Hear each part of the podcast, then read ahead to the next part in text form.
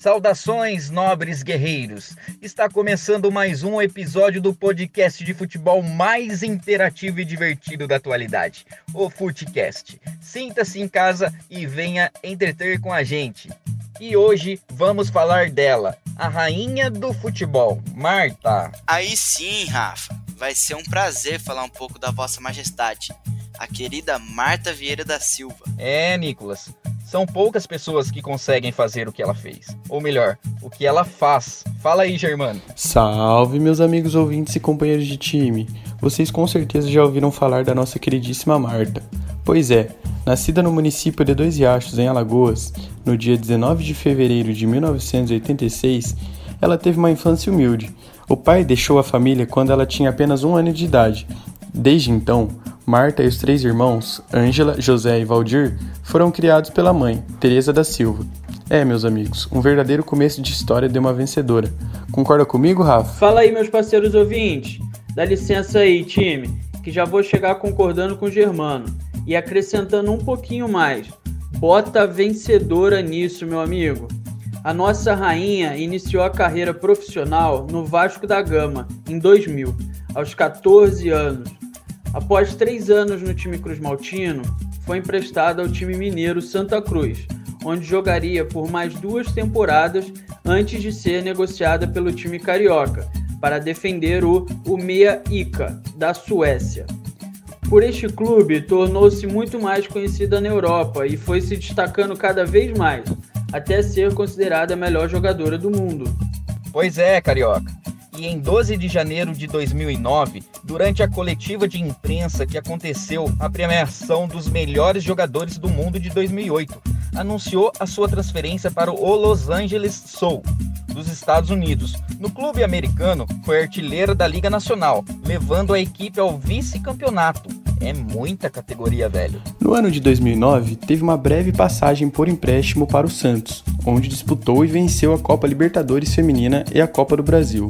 A Marta já passou por alguns clubes do mundo, como eles Los Angeles, o Santos, o Gold Pride, o Western New York Flash, o Tirezo, o FC Rosengard e o Orlando Pride.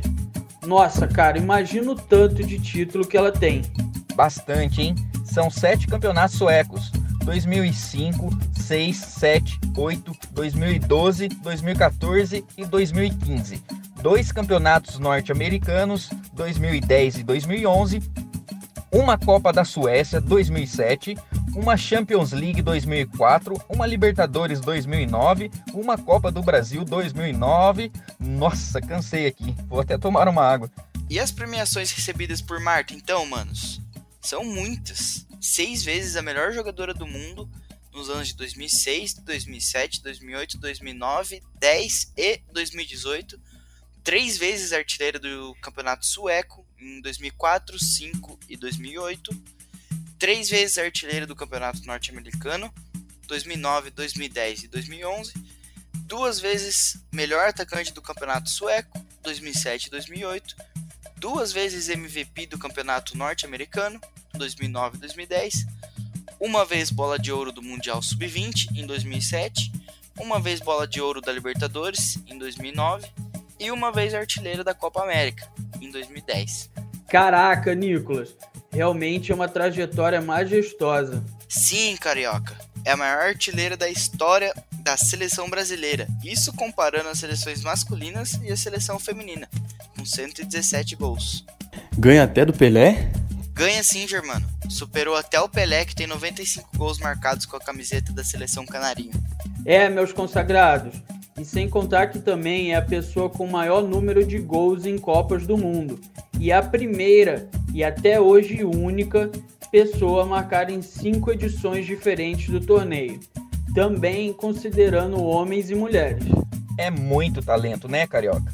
Lembro-me que no duelo entre Itália e Brasil, pela fase de grupos da Copa do Mundo de Futebol Feminino de 2019, marcou seu 17º gol, consagrando-se como a maior artilheira da Copa do Mundo de Futebol Feminino. Sim, Rafa, é a rainha, né? Você tá brincando. E eu me achando o cara nos interclasses da vida, fazendo meus golzinhos. Até parece que você sabe jogar bola.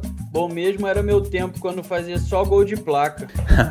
Se for para falar de habilidade, prazer, pai tá on. Coitado, se você jogasse contra mim, não iriam fazer sequer um gol, porque aqui tem goleiro, rapaziada.